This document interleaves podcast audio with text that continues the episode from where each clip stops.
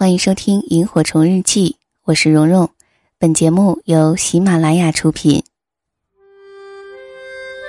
岁月像一个细细的筛子，将心底原本清晰的东西变得更清晰，如同记忆中那微微星光的萤火虫。它们像明灯一样，照彻恬静的夜空，也照亮了整个童年时光。让我们同蓉蓉一起背上爱的行囊，在萤火虫日记里重新找回那充满无限遐想、如梦境般流萤飞舞的夜晚。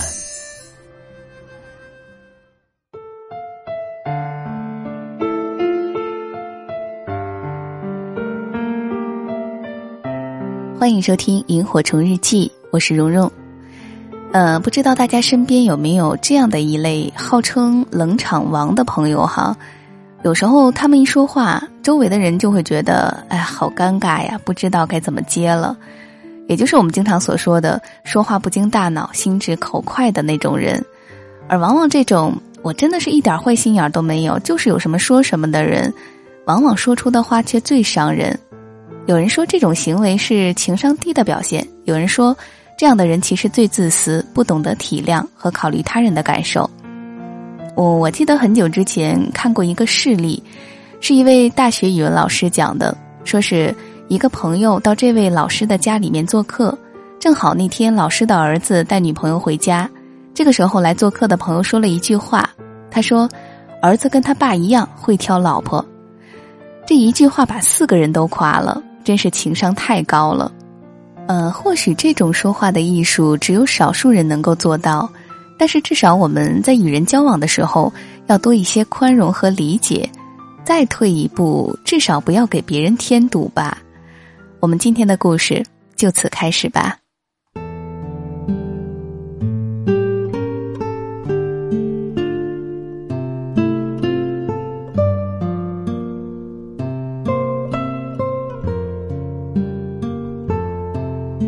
如果你愿意观察，你会发现，我们身边会有这样的一类人，他们喜欢将所有生活中出现的人、发生的事儿，按照自己的评判标准去做评价判断，然后迅速得出结论，支持或者是反对，赞美或者鄙夷。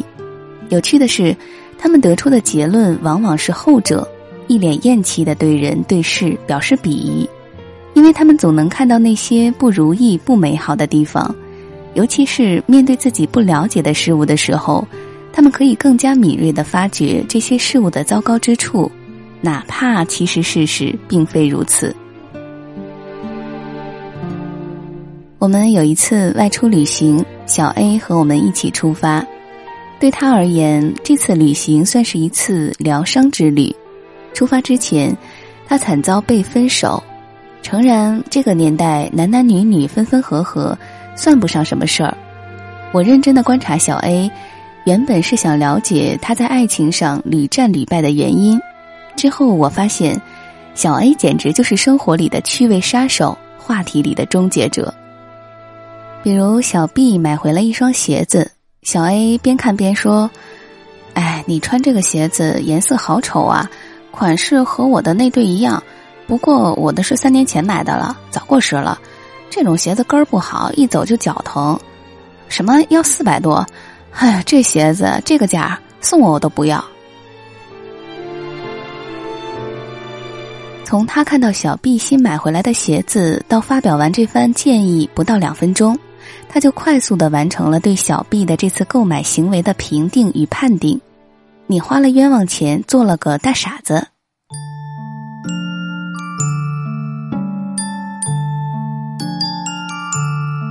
平心而论，这对鞋子真的不至于如此糟糕。小 B 穿着它，身形窈窕，凸显高挑，尤其是搭配一条连衣素色的小短裙，气质和身材尽显。询问小 B，他说鞋子穿着舒服，走路稳当，不会拐脚。这样看来，这确实是一双买对了的鞋子。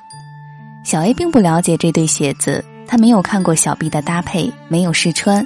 只是打开鞋盒瞥了一眼，就对那对鞋子一瞥定终身。退一步讲，假设小 A 所言极是，他对鞋子的款式、材质、价位毅然了解，又有没有必要发表以上这番言论呢？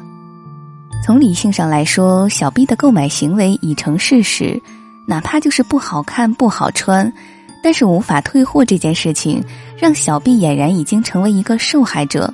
他需要的是安慰，而小 A 的这番话，除了让他更加心塞之外，又有什么作用呢？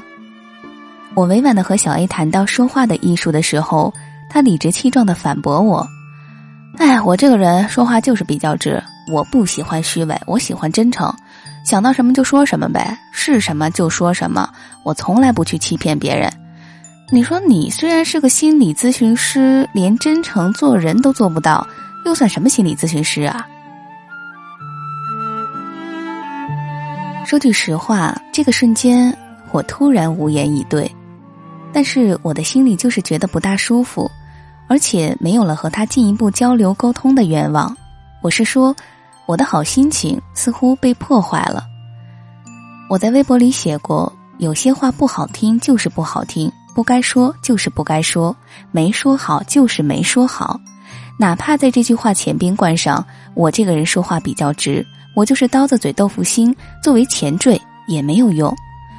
恶语伤人六月寒，哪怕你拍着良心说“我心是好的，我没有恶意，我非常真诚”，但是话说出口如同泼出去的水，至于说的人怎么想已经不重要了，关键是听的人怎么想，难道不是吗？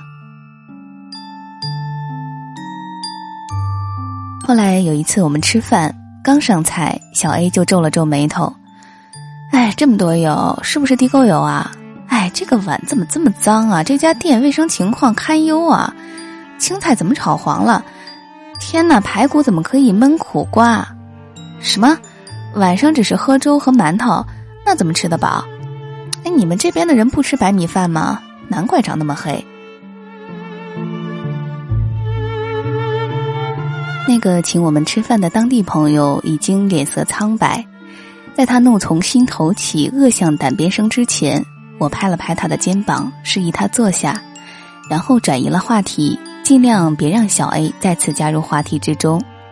我们回到青年旅馆，大辉蹲在店门口逗店主的猫，让他 sit down。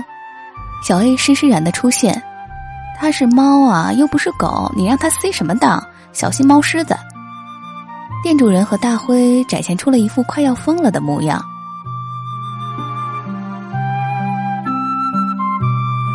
后来有个机会，我遇到了小 A 的前男友，这位每天被小 A 的吐槽折磨的快要疯掉的朋友，似乎并没有失恋的痛苦，反而有种得以解脱的轻松。说起小 A，他说小 A 似乎有一种能力，对人对事儿一眼就能发觉他们的不完美。然后真诚正直的表明态度，直抒胸臆。小 A 对他其实除了吐槽之外挺好的，但是两个人就是处的太疲惫，心太累。分了也好，彼此都算有个解脱了。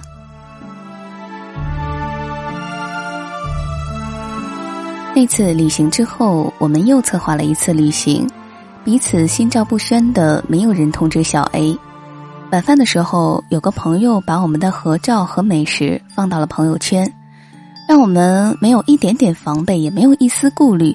你就这样出现的是小 A 那段长达数百字的评论，让我们误以为他就在我们身边，一副永不满意的表情和语言。发朋友圈的朋友一边感慨自己手贱，大家一起默默的把小 A 屏蔽出了朋友圈。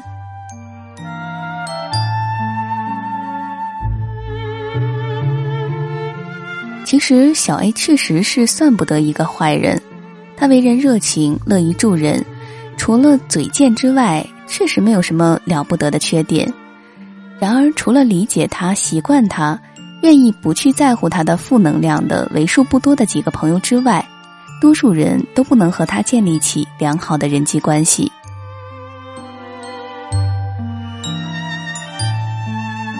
事实上，小 A 的吐槽其实是种自动思维，也就是说，他说话的时候其实并不理性，所有评价几乎不过脑子脱口而出，也不会去顾及他人的感受。然而，没有什么事情是应该如此的，必须如此的。所以说，多数的时候，人的行为和抉择并无对错之分，下结论式的评价并无必要。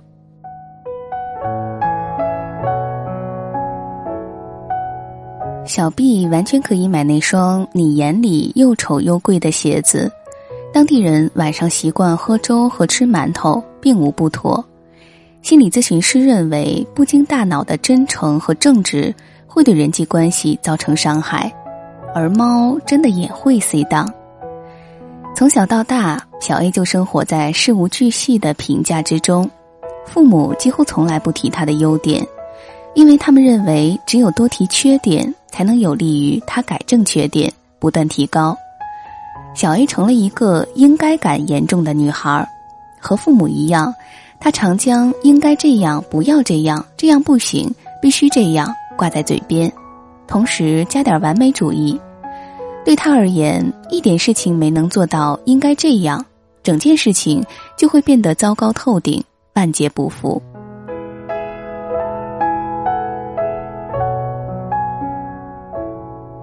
小 A 和男朋友分手的导火索，就是因为前男友陪她吃饭没有用开水烫一烫筷子就去夹菜，小 A 怒不可遏，认为前男友不讲卫生，破坏了他们这次约会的好心情。我的意思是，内心越是贫乏，越是顽固不化，越是认为自己从小形成的种种见识就是真理，眼里狭隘的观点就能包含世界，然后不去接纳。不愿改变，将各种这不好那不好挂在嘴边的人，生活里边仅存的那点趣味就会毁灭殆尽，最终吐槽就会只剩下一句：“哎，这真是一个无聊而乏味的世界呀。”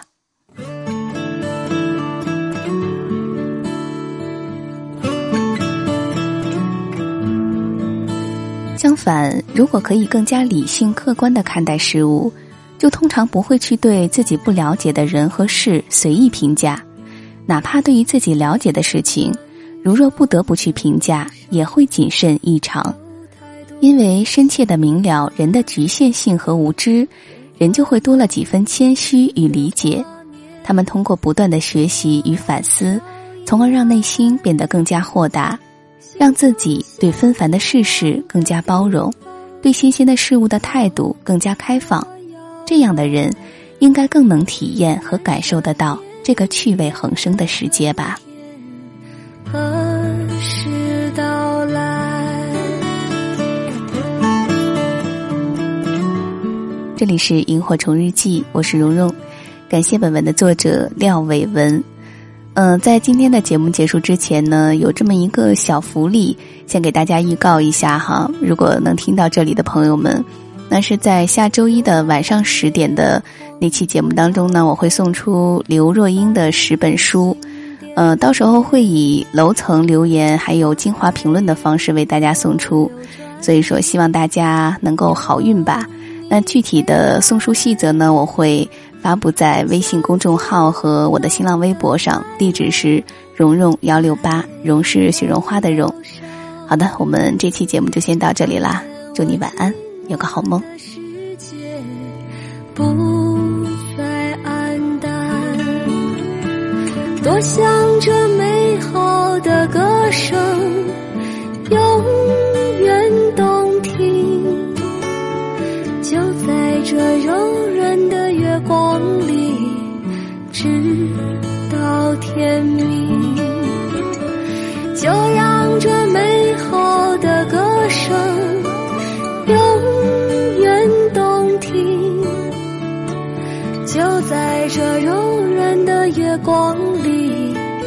直到天明。就在这柔软的月光里，直到天明。